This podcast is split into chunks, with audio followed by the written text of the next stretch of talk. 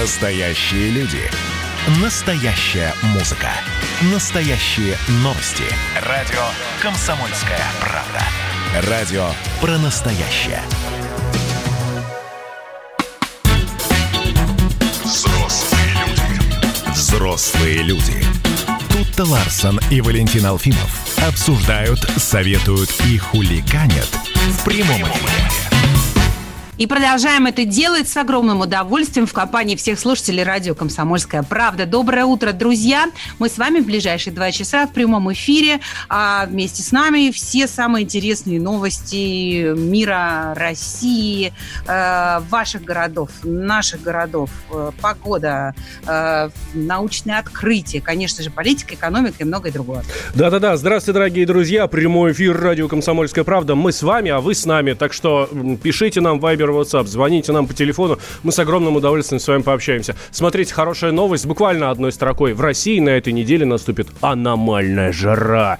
Небольшие, э, наибольшее отклонение от климатической нормы будет наблюдаться на севере европейской части России, Урала и Якутии, говорит метеоролог, э, научный руководитель гидромедцентра Роман Вильфинд. Вот. Так что с чем я вас да. всех и поздравляю. А почему ты называешь это хорошими новостями, я не понимаю. Зачем в Якутии аномальная жара, а в Москве и Подмосковье бесконечные дожди? Вот э, в так чем под, Не, подожди, видишь, на севере европейской части России. Ну, то есть это у нас где-то здесь, недалеко. Да, да ты уверен? Ну, слушай, ну я надеюсь, что закончится вот это вот без времени, без солнечнее. И все Нет, остальное. Валюш, я вот смотрю у себя в телефоне. Не закончится? Всю... Капец просто, простите мне ясность мысли. Значит, до следующей пятницы у меня здесь есть прогноз, и нет ни одного солнышка вообще. Ужас, ужас, ужас. Только ужас. дожди и молнии, и грозы. И, в общем, э, зря я сажала газон, надо было рис сажать. Хорошая новость, почему бы и нет. Ну что ж, давайте... А. А в Хабаровске-то что с погодой? Так, погода в Хабаровске. Давай, ну, давай спросим у нашей соведущей. Алиса, а какая у нас сегодня погода в Хабаровске? Алис. А у нас есть еще Алиса? Да есть, что-то она. Да? Серьезно? Ну, он не хочет она с нами разговаривать. Мне кажется, ладно. даже уже, уже Алиса даже впала в спячку. Ну, ладно, я и без Алисы тебе скажу, что в Хабаровске жарко. Пусть даже не в климатическом отношении, но точки зрения э, настроения, с точки зрения того, как активно и горячо живет город, э, там, в общем, пока что погода э, э, такая эмоциональная не меняется. Там накануне прошла очередная несогласованная акция, э, потому что демонстранты, ну и хабаровчане, э, э негодуют, э, что в Рио, новый в Рио губернатор Хабаровского края Михаил Дегтярев так к людям и не вышел. То есть мы с тобой вчера все гадали, будет пресс-конференция, не будет, выйдет, не выйдет. Ничего не, не вышел. Э, народ э, пришел к зданию администрации и стал скандировать «Дегтярев, выходи! И вот, Поиграй и... с нами хотя бы в мячик, понимаешь?» И вот как это было.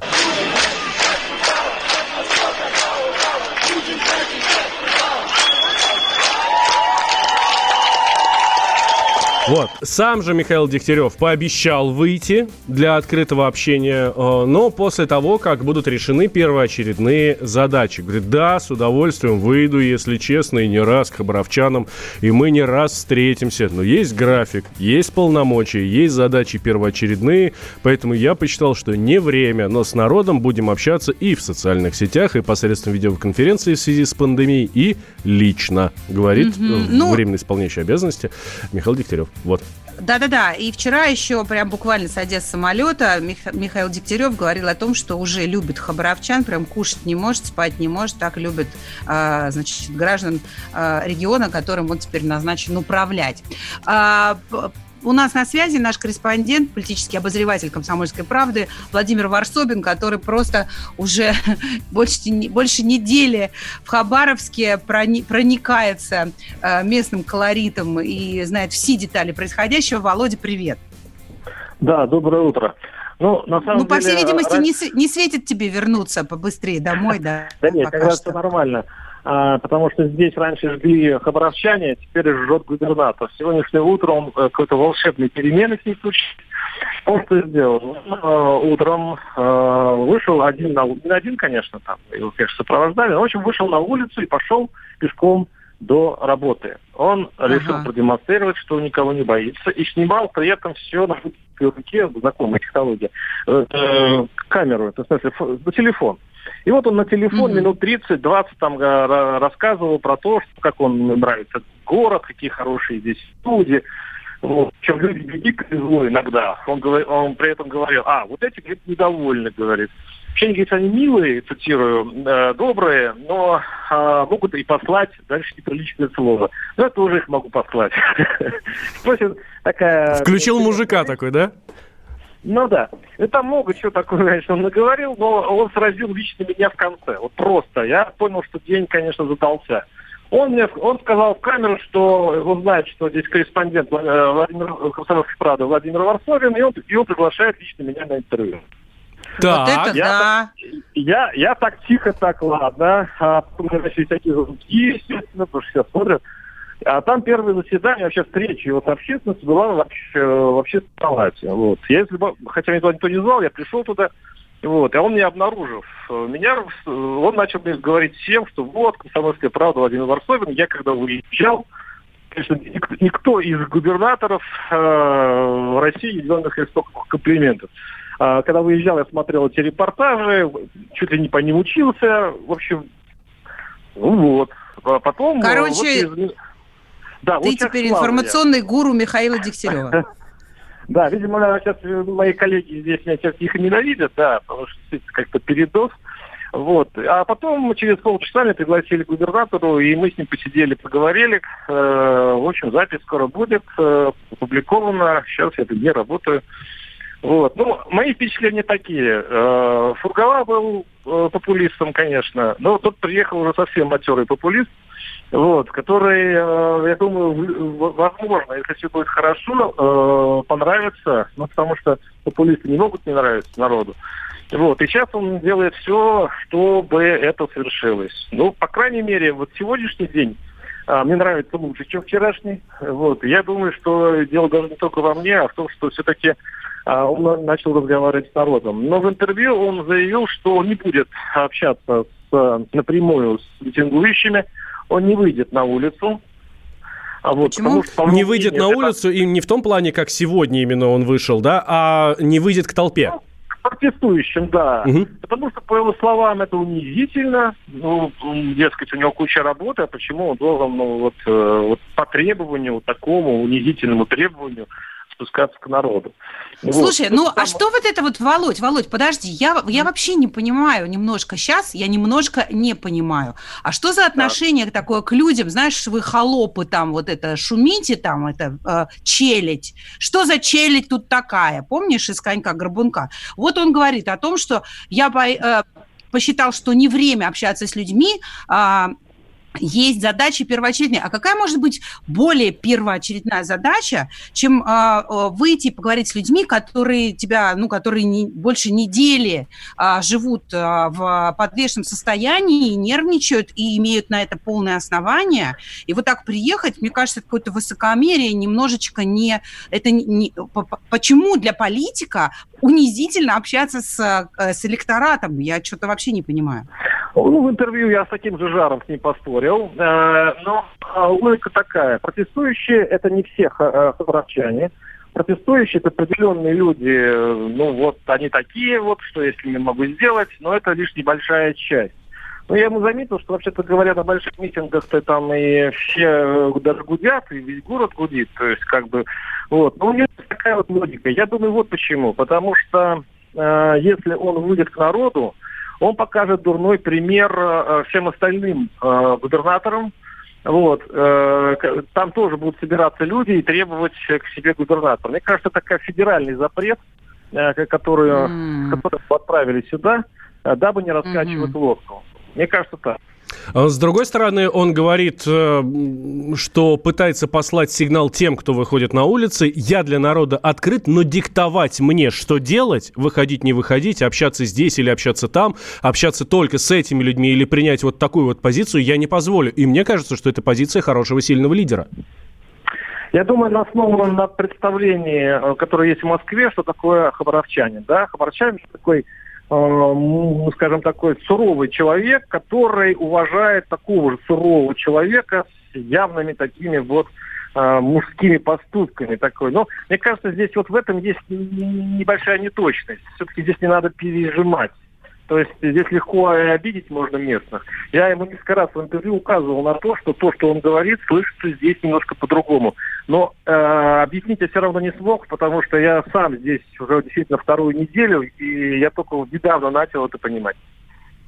А, а, Володь, а, скажи, пожалуйста, а, а, он говорил что-нибудь о своих планах на, э, ну, там, на сентябрь через год? Я понимаю, что так далеко загадывать сложно, но как ты думаешь, есть ли у него а, амбиция обаять хабаровчан за этот короткий срок настолько, чтобы ну, уже более-менее уверенно чувствовать себя на выборах, э, полноценных выборах губернатора края? Да, он долго уклонялся от этого вопроса, я вот переформулировал несколько раз, ну, очень выяснилось вот что. Он говорит, что он временный, а, mm-hmm. То есть до следующих выборов он а, будет управлять краем, но не претендует того, что он обязательно а, будет а, баллотироваться.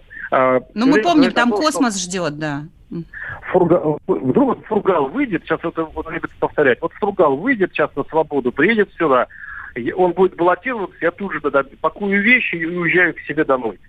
А, я говорю, а если все-таки не выпустят, и вы, как любой гражданин, имеете право баллотироваться, поэтому тут как? Говорит, ну, тогда решать будем, в общем, э, даже не то, что он будет решать, угу. я так понял, а не ему это решать, даже вот я скажу так. Да, Володь, спасибо большое. Владимир Варсобин, политический обозреватель, человек, который взял интервью у Михаила Дегтярева времени исполнителя. Вы же взрослые люди.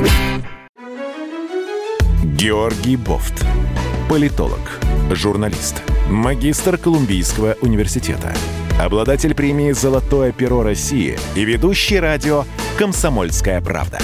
Авторскую программу Георгия Георгиевича «Бофт знает». Слушайте каждый четверг в 17.00 по московскому времени. А что такое деньги по сравнению с большой геополитикой? Мы денег тут не считаем. Взрослые люди. Взрослые люди. Тут-то Ларсон и Валентин Алфимов обсуждают, советуют и хуликанят в прямом эфире. Да, возвращаемся в прямой эфир. Радио «Комсомольская правда». Валентин Алфимов, Тутта Ларсон. Мы здесь, дорогие друзья.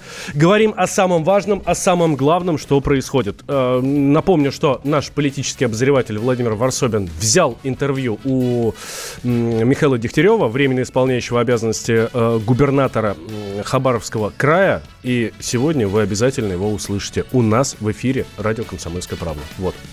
Да, ну а пока в Хабаровске э, гремят, э, шумят страсти. В Санкт-Петербурге э, все хорошо, тихо, спокойно и даже прям таки, я бы сказала, шикарно. Потому что, согласно последним исследованиям, именно Санкт-Петербург возглавил рейтинг регионов по качеству жизни и обошел впервые в этом рейтинге Москву. Хотите жить хорошо, езжайте... лучше, да. Хотите жить хорошо, езжайте в Питер. А, я, кстати, помню, как как-то Ставрополь признавался самым комфортным жить, э, городом для жизни. Ну, теперь вот, видите, Петербург. Петербург в топе и круче, чем в Москве. Вот. Да, ну, кстати, вот смотри, э, на втором месте расположилась Москва, за ней Белгородская область. Четвертое и пятое место занимают Московская и Воронежская области. Также в этой десятке Краснодарский край, Тюменская область, Ханты-Мансийский автономный округ, Нижегородская и Свердловская области. А худшими регионами для жизни а, а, посчитали Калмыкию, Еврейскую автономную область, Алтай, Карачаево-Черкесию и Тыву. При составлении вот этого индекса качества жизни учитывались а, уровень покупательной способности, доступность жилья, уровень накопления, обеспеченность врачами, педагогами, климатическая зона и другие. Вот прям не могу, обидно мне за Алтай, если честно, потому что я не могу понять, понять, почему этот регион не процветает, учитывая, что это ну, мировая жемчужина с точки зрения туризма и, наверное, может быть, каких-то других еще отраслей, там, ну, того же сельского хозяйства, не знаю, там мед алтайский и прочее. Почему они там замыкают э, рейтинг э, качества жизни, вообще в голове не укладывается. Потому что там фалафель, наверное, купить негде.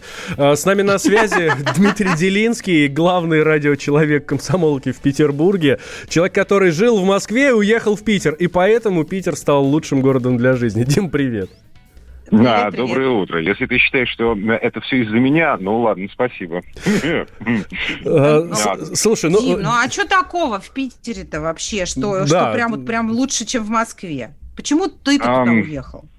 Слушайте, а вы, а, я уехал туда по личным обстоятельствам, потому что э, жена, э, будущий ребенок, э, в общем, соотношение цена-качество жизни уже тогда нам казалось, э, когда это было, в 2014, да, в 2013 году уже тогда нам казалось, что соотношение цена-качество жизни в Петербурге лучше, чем в Москве, потому что э, жилье дешевле, зарплаты, ну, тогда были э, значительно ниже, чем в Москве, сейчас по стабильному уровню, может быть, чуть-чуть пониже.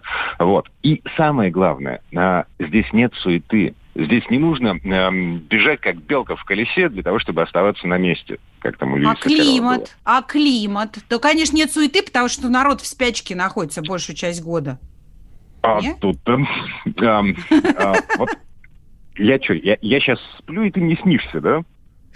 Ну, ты-то на работе. Но я не знаю, не, Дим, я ладно, обожаю ну, Петербург, ну... но я обожаю в Петербург короткими наездами, приезжать, встречаться с друзьями, ходить по барам, Потому плавать, что там, больше трех дней у тебя... солнечных дней. Больше трех дней а у тебя потом, начинается да. вот эта Достоевщина. Ну, э, вообще, мне, знаешь, а. рассказали, знаешь, как, э, э, ну, там, не знаю, в холодный период года, там, осенью, зимой, определить, коренной петербуржец на улице или нет. Если рожа красная, значит приезжий, потому что все время дует, все время холодно, влажно, мороз.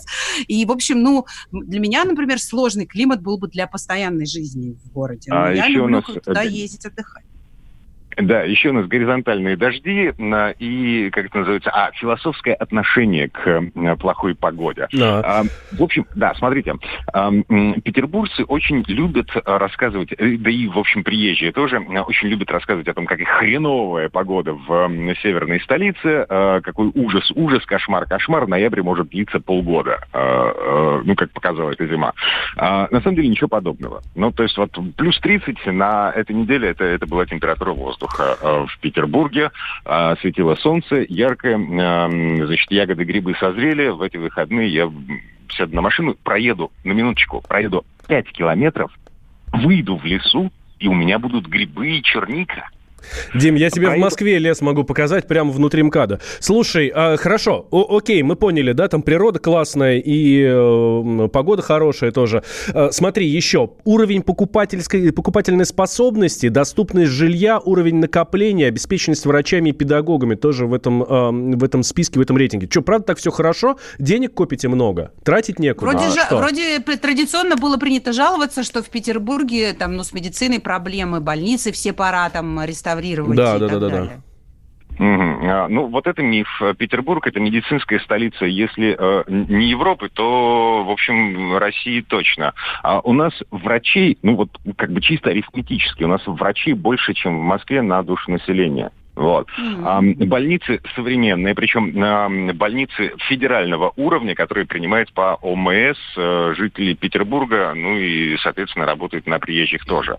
Вот. Больницы местные ничем не уступают федеральным. А, моя жена лежала в роддоме, а, а, ну, короче, ее там хорошо кормили, ну вот. Такое тоже случается. Ну вот. Причем для Питера это, судя по всему, норма.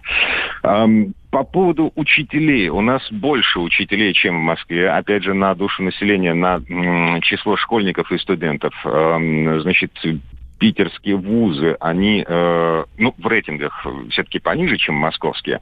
Но, э, смотрите, э, рейтинг о, господи, какой рейтинг.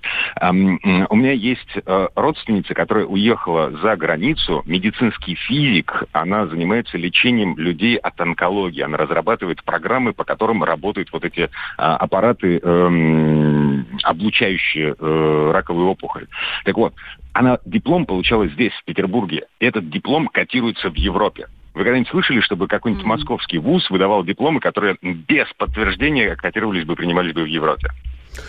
В общем, мы поняли, ты горячий патриот Петербурга и так умеешь о нем рассказать, что уже даже захотелось переехать. Да. В том-то и дело, что на Москву я люблю гораздо больше, чем Петербург. Мне Петербург не нравится, но объективно Почему? здесь... Э, Достоевщина. Вот та самая Достоевщина. То, с чего мы начали. Да, Дим, спасибо большое. Дмитрий Делинский, э, наш э, человек в Петербурге. Но есть нюансы. Да, папа, что такое нюанс? Все отлично, но я терпеть не могу, да. С нами на связи Владимир Климанов, директор Центра региональной политики Академии народного хозяйства и госслужбы. Владимир Викторович, здравствуйте. Доброе а, утро. Здравствуйте. Слушайте, а правда в Питере лучше, чем в Москве и вообще лучше, чем в любом другом городе России? А, вы знаете, это дело вот очень субъективное, любой рейтинг, он субъективен, но в этом рейтинге, например, есть составляющая, которая называется климатический фактор. И вес этой составляющей по методологии самих разработчиков 20%, то есть одна пятая зависит от климата. Так вот, по, э, по этим оценкам и Москва, и Петербург попали в одну климатическую зону. Вот если вы скажете даже обывателю, что климат в Петербурге такой же, как в Москве, по комфортности. Ну, мы все посмеются, да. конечно. Да, мы все немножко улыбнемся. Но это, ну, как сказать, прорехи любой методологии, потому что э, любые даже объективные показатели, которые включаются в э, какой-то интегральный индекс, они все равно имеют такую субъективную составляющую в, в части весовой оценки этого показателя – или точности учета и так далее. Но Поэтому... объективно, положа руку на сердце, мы же знаем, что индекс эм, не индекс, а среднегодовая температура в Питере э, чуть выше, чем в Москве. То есть там как минимум теплее в течение года. Я просто ну, могу на этот счет долго рассуждать, но там э, это в том числе вот ну, прорехи в данном случае такого статистического учета, он тем более для других регионов учитывается по э, столичному городу, и понимаете, там в Красноярске комфортность выше, чем, допустим, в Красноярском крае, ну, согласно этой методологии, выше, чем Э, в той же Карелии там, или в еврейской автономной области. Ну, в общем, это все очень оспариваемо с точки зрения такой вот субъективности. Но если вернуться к Москве и к Петербургу, я, я тоже очень люблю Петербург, бывал там даже не десятки, наверное, а сотни раз, хотя более полувека живу в Москве не, и коренной москвич, и в этой связи. Э, люблю свой город, точно так же готов отстаивать его и говорить, что это самый лучший город на свете – но, а, понимаете, э, в Петербурге действительно есть объективно многие показатели, которые ну, выглядят лучше, чем в Москве. И это авторы рейтинга сумели поймать вот эти факторы. Ну, например, в части соотношения доступности жилья к доходам населения, да, фактор вот этой доступности, он э, лучше в Петербурге, чем в Москве. Соотношение там доходов э, петербуржцев и э, возможности получить э, покупки квартиры там э, более выгодная, чем в Москве. Э, цены в Москве на жилье гораздо выше, чем в Петербурге. Владимир Викторович, можно а, коротко, да. буквально в двух словах, э, хоть какой-то регион подтягивается к Москве и Петербургу? Ну, Московская область по многим показателям тоже выглядит достаточно хорошо, но если вы видели рейтинг, э, то там в верхней части все те же э, регионы, либо э, обладающие высокой бюджетной обеспеченностью, то есть и получает, и туда входят и наши нефтегазовые регионы, и некоторые регионы в центральной России, типа Белгородской, угу. Воронежской областей или Э, та же Кубань, Краснодарский край, он всегда попадает в верхнюю часть списка, потому что...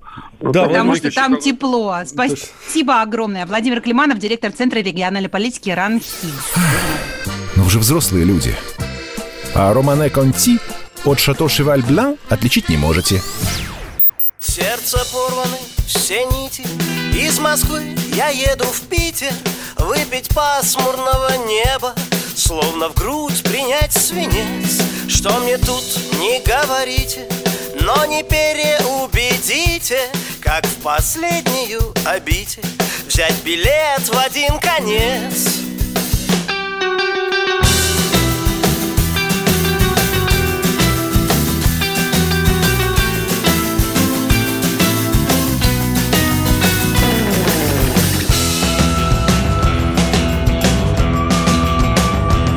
Этот город, что так дорог, лезет холодом под ворот Здесь дожди идут погоду, сквозь туман не видно звезд. Но зато здесь есть девчонки, что подход имеют тонкий. Здесь хандру и непогоду Лечат грелкой в полный рост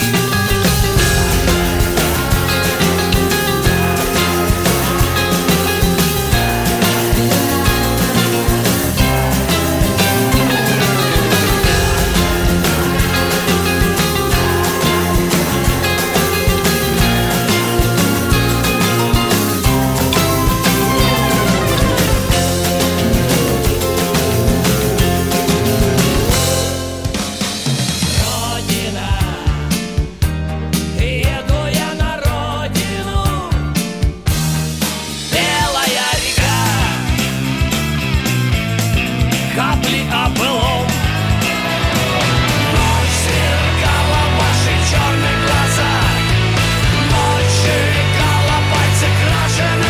«Комсомольская правда». Радио поколения ДДТ.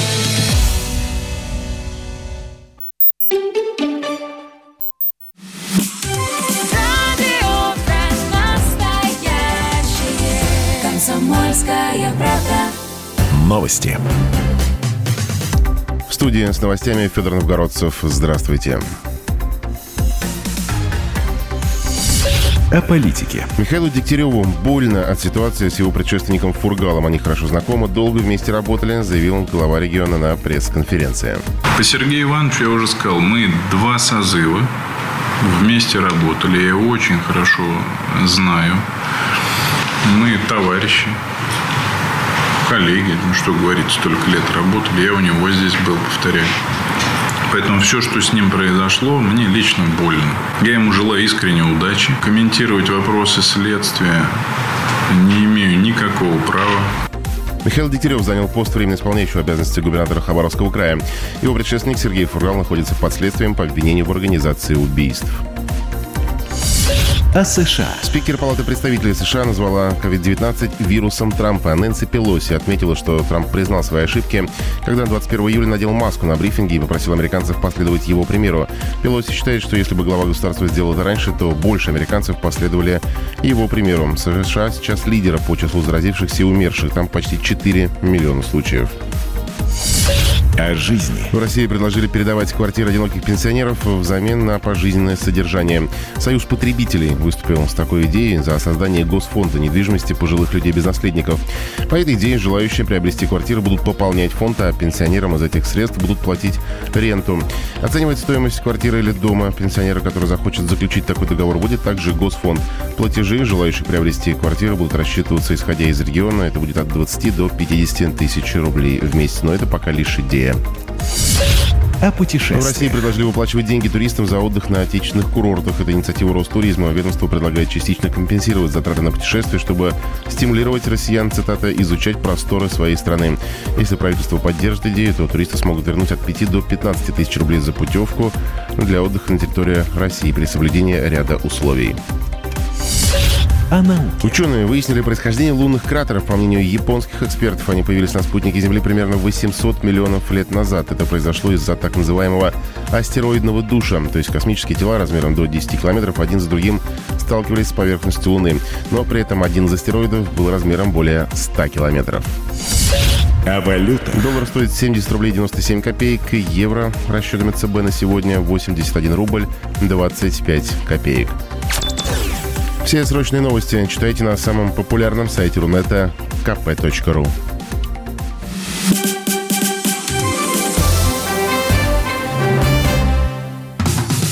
Как дела, Россия? Ватсап-страна! Это то, что обсуждается и то, что волнует. Это ваши сообщения в прямом эфире, в том числе и голосовые. Каждый будний день с 11 до 15 часов с Михаилом Антоновым. Эфир открыт для всех. Включайтесь. Радио «Комсомольская правда». Радио про настоящее. Взрослые люди. Взрослые люди. Тут-то Ларсон и Валентин Алфимов обсуждают, советуют и хуликанят в прямом эфире. Делимся с вами самыми интересными новостями, которые мы находим э, в огромном э, океане медиа для того, чтобы обсудить их э, в наших соцсетях и друг с другом, с интересными экспертами. Давайте напомним вам сейчас наши все пароли и явки. Да, 8 800 200 ровно 9702 – это наш номер телефона и Viber WhatsApp плюс 7 967 200 ровно 9702. Кстати, Питер – Питер э, упоминается сегодня не только в российских СМИ, но и в инстаграме Мадонны. Она заявила, что 8 лет назад дала в Санкт-Петербурге концерт, за который ее оштрафовали на 1 миллион долларов, потому что на этом концерте она поддерживала ЛГБТ-сообщество. Но я не заплатила, написала певица.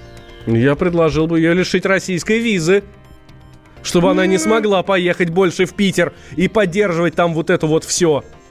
Э, я бы пред...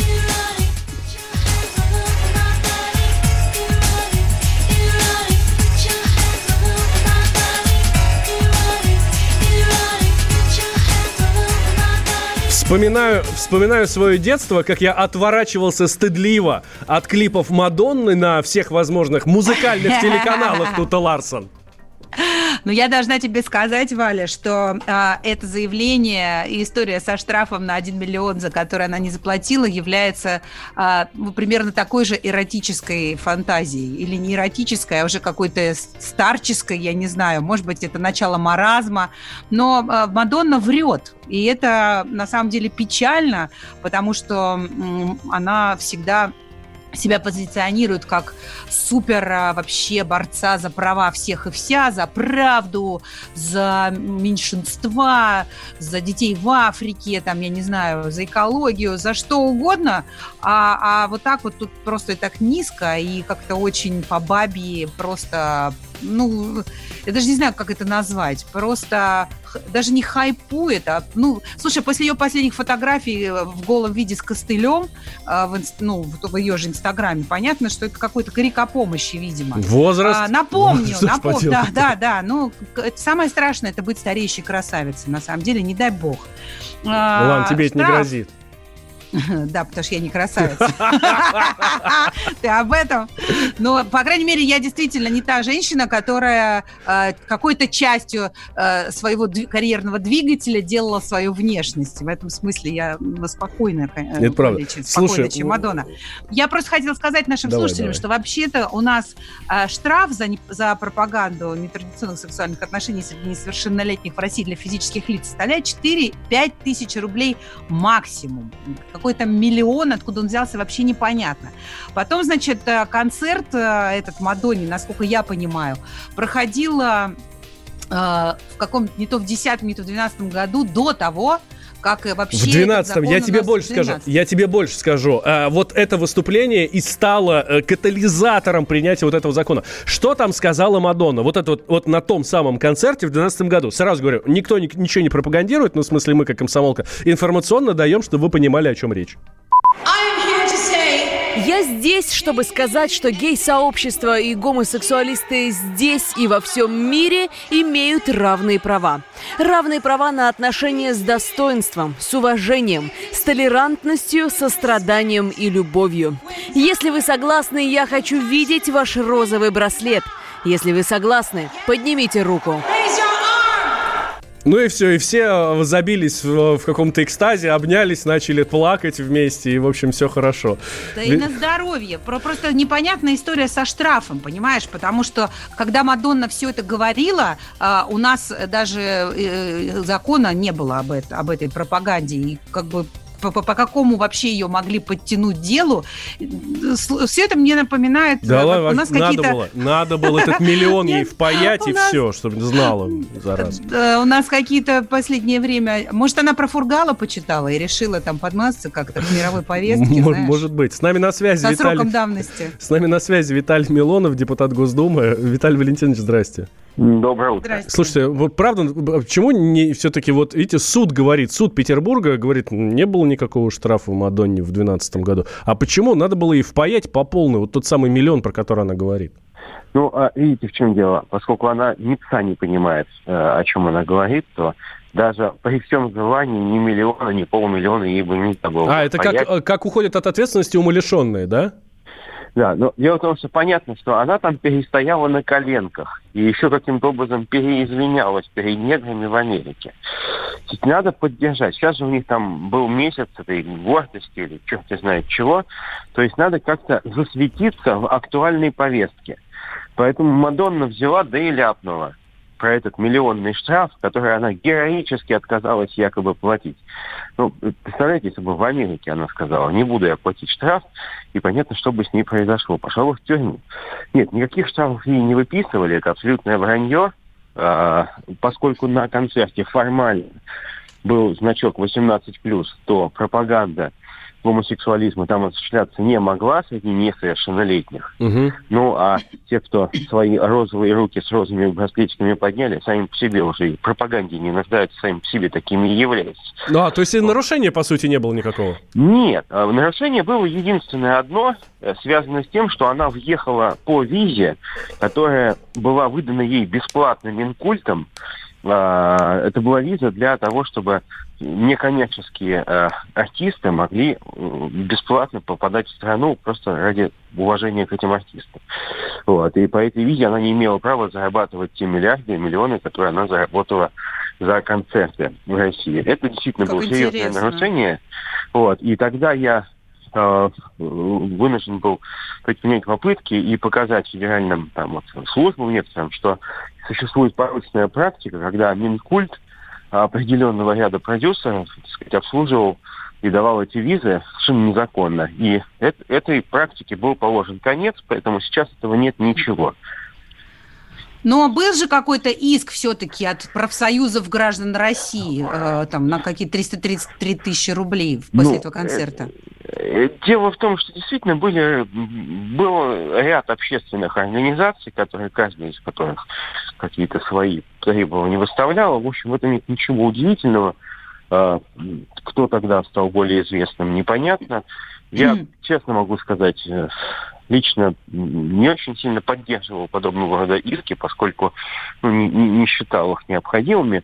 Главное было показать обществу, что тогда, в 2012 году, а, иностранные артисты по указанию, по просьбе ряда политических, совершенно уже не творческих структур американской администрации действительно занимались тем, что а, э, озвучивали актуальную повестку, озвучивали ряд вещей, которые Запад тогда пытался до нас донести, ну, до российского общества. Тогда был, начинался пик противос- пос- противостояния России и Запада. И вот э, эти моменты, связанные с толерантностью и поддержкой секс-меньшинств, были выбраны в качестве важных направлений, поскольку считалось, что а, так же, как и сейчас в Америке считается, что чернокожие должны поддерживать демократов, тогда считалось, что вот можно дополнительный ресурс мобилизовать антиправительственный за счет мобилизации гей-сообщества, которое в России, ну, и может быть и существует, конечно, но, мне кажется, даже приличные российские геи себя таковыми ни в коем случае не хотят объявлять и не считают нужным этим кичиться каким-то какими-то болезненными формами. Мгм. Виталий Валентинович, а, все-таки как вы вообще расцениваете вот такое, знаете, такое м, то, что вот такие звезды такого уровня считают возможным врать в своем инстаграме миллионам своих подписчиков, э, это же просто некрасиво, и, и- но при этом, что ни у кого нет возможности ее уличить в этой лжи, да, просто это такая безнаказанность получается. Ну, это не вранье, это все-таки метод политической пропаганды. И э, уверен, что Мадонна это сделала не просто так. Вернее, сама она вряд ли что-то писала. Скорее всего, это в группу поддержки ее там, аккаунта получила просьбу э, эти вещи озвучить. Вот такой идеологический product placement. Нужно было подсветить тему, которая активно на Западе сейчас снова раскачивается, что дикая Россия, э, убитые чеченские геи, вот, и, в общем, э, и бесстрашные борцы за свободу. Но вот Мадонна была записана в эти бесстрашные борцы, которая смело отказалась платить штраф, которого не было. Что касается будущих приездов, я не знаю, той же Мадонны или каких-нибудь других э, звезд э, там зарубежной поп-музыки, э, как-то есть вообще шанс я не знаю, проконтролировать, чтобы не было там провокаций каких-то на их концертах, ну, типа вот такого?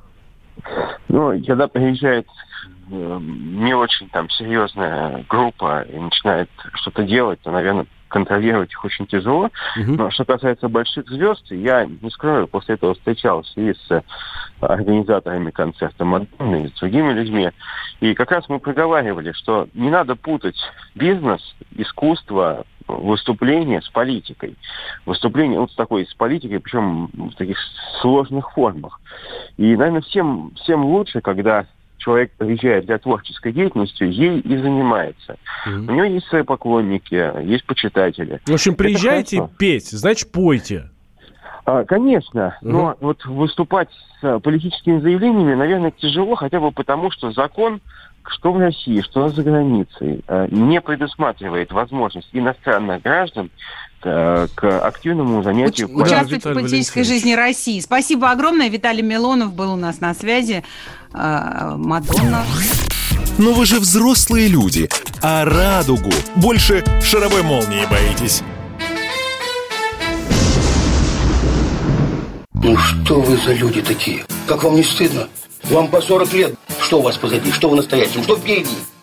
Опомнитесь, пока не поздно. Вот вам мой совет. Ведущие нового утреннего шоу на радио «Комсомольская правда» уже совсем взрослые люди. Но ведут себя порой. Особенно, когда собираются все вместе. Они обсуждают, советуют и хулиганят в прямом эфире – с понедельника по пятницу. Начинайте день вместе с программой «Взрослые люди». Ведущие Тутта Ларсон, Валентин Алфимов. Стартуем в 8 утра по московскому времени. Взрослые люди. Взрослые люди. Тутта Ларсон и Валентин Алфимов обсуждают, советуют и хуликанят в прямом эфире. Ну вот вместо того, чтобы бороться за права, э, собственно, меньшинств всяких, э, поборолась бы лучше Мадонна за права каких-нибудь там животных, которые э, действительно в этом нуждаются. Вот пускай возьмет примеры, я не знаю, там, с Леонардо Ди Каприо, который рубится за дикую природу, вообще дай бог. Ему там миллионы своих денег он на это отдает. И даже когда Оскара получал, заслуженного, давно уже заслуженного Оскара, он стоял на сцене и говорил, все это, конечно, классно, но вот природа в заднице, ну, это если в двух словах, да, и вообще надо помогать, и надо обратить внимание на то, что мы делаем, вот. Ну, в общем-то, да, надо защищать тех, кто не может защитить себя сам. Белые медведи могут исчезнуть к 2100 году. Большое количество выбросов парниковых газов усугубляют глобальное потепление, и это ускоряет вымирание многих видов животных, в том числе и белых медведей, потому что сужается ареал их обитания, тают снега, э, все время на полюсе, да, медведи у нас на, в Арктике, да, на а север... на полюсе, да, вот, все. Медведи на северном, пингвин на южном. Ну, смотрите, э, правда, ну, если посмотреть на... Во-первых, я хочу обратить ваше внимание, да, вот 2100 год. Слушайте, э, многие слушатели сейчас, э, те, кто нас слушает сейчас, радио «Комсомольская правда», уже доживут. Ну, доживут до этого 2100 года. То есть вы понимаете, что это на нашем веку, это не когда-то там, через сколько-то миллиардов лет, когда Бог вообще знает, что произойдет. Там метеорит упадет или солнце там потухнет или еще что-то. Нет, это уже буквально завтра по человеческим меркам.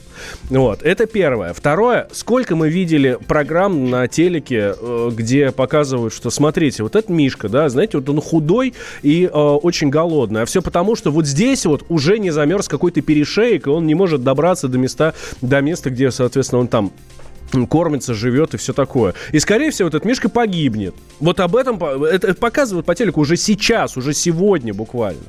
Так что надо об этом задуматься, серьезно задуматься. С нами, да, с нами на связи член Координационного совета по детскому туризму при правительстве Российской Федерации, знаменитый путешественник Матвей Шпаро. Доброе утро, Матвей.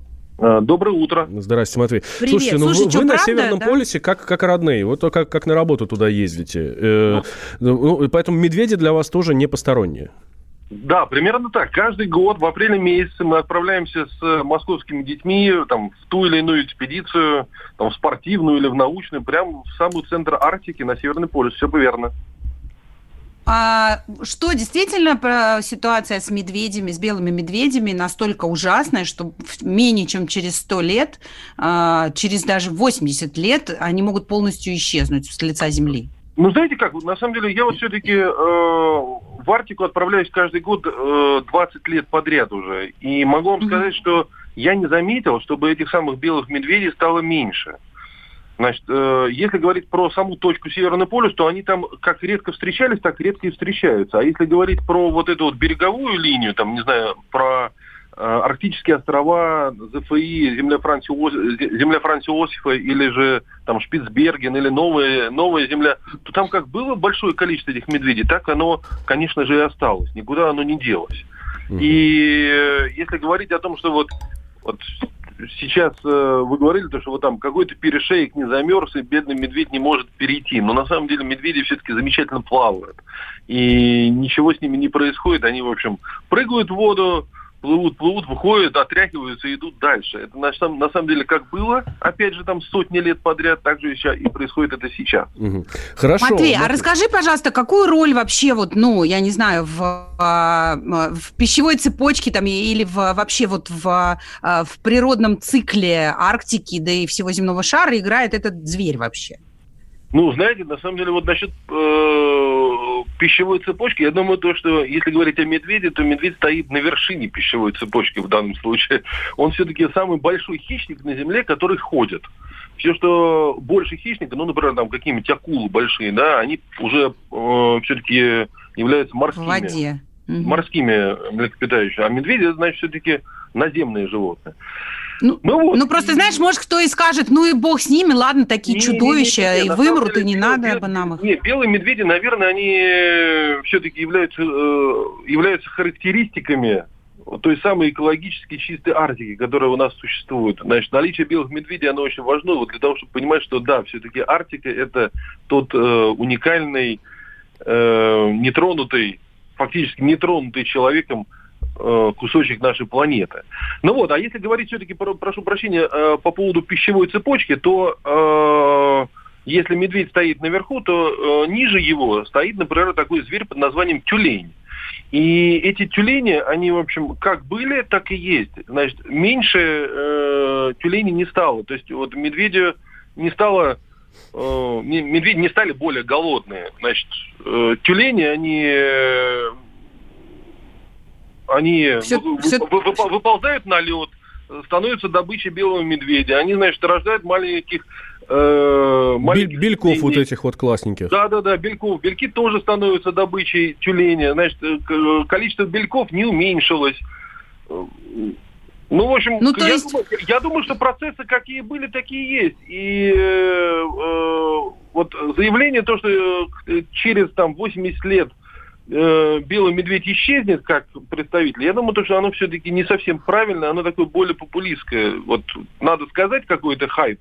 Ну и говорят, да, вот угу все на это реагируют. А на самом Матвей, деле... ну а вот, вот вы столько лет ходите в, Ар- в Арктику, заметны какие-то климатические изменения все-таки там? Или, или Арктика как была, ничего там особо не меняется, глобальное потепление визуаль... не визуализируется хотя бы невооруженным глазом? Знаете, знаете э, э, я, я все-таки я, я все-таки э, вот думаю, что если смотреть на арктические острова, то там, конечно же, э, заметны изменения э, ледниковой части.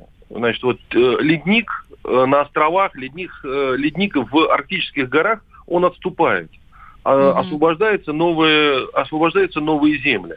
Если же говорить о дрейфующем льде, который покрывает Северо-Ледовитый океан, по которому вот, значит, мы ходим на лыжах, э, достигаем Северного полюса, то в Центральной Арктике, в общем, все, что было 10 лет назад, 20 лет назад, 30 лет назад, 40 лет назад, когда мой отец первый дошел до Северного полюса, все более-менее осталось так, как и было.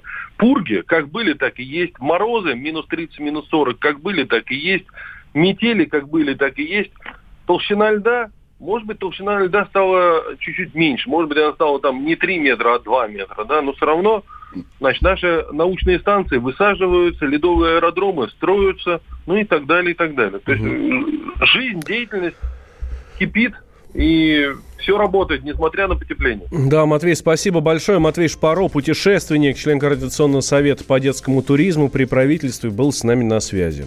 Вот. Говорит, что все в порядке с медведями. Э, Дай бог, я очень там хочу и... верить. Очень да. хочу верить. Ну, Матвей. а тем более Турбе- Тунберг э, получила миллион евро и, в качестве приза э, премии за мотивацию молодого поколения на борьбу с изменением климата и пожертвуют эту награду в фонды по защите окружающей среды. Значит, будем надеяться, что Мишкам от этого тоже будет какая-нибудь польза. А, и, в общем, Мгм. благополучно... Не ходи в школу, кричи, что все плохо, получай миллион евро, и будет у тебя жизнь вообще классная. Будешь мировой знаменитостью. Ура! Но вы же взрослые люди. Когда армия. Состояние души. Военное ревю. На радио «Комсомольская правда». По вторникам и четвергам полковник Виктор Баранец метко стреляет словом. Ну а теперь, если Эрдоган только заикнется, мы ему приставим большую розовую дулю к носу. Ну правильно же. А полковник Михаил Тимошенко подает снаряды. Вся правда о настоящем и будущем наших вооруженных сил. Ну и немного армейских байк. Медведя можно научить стрелять из автомата. В прямом эфире. Слушайте и звоните. Военное ревю. По вторникам и четвергам в 16.00 по московскому времени. Никто не уйдет без ответа.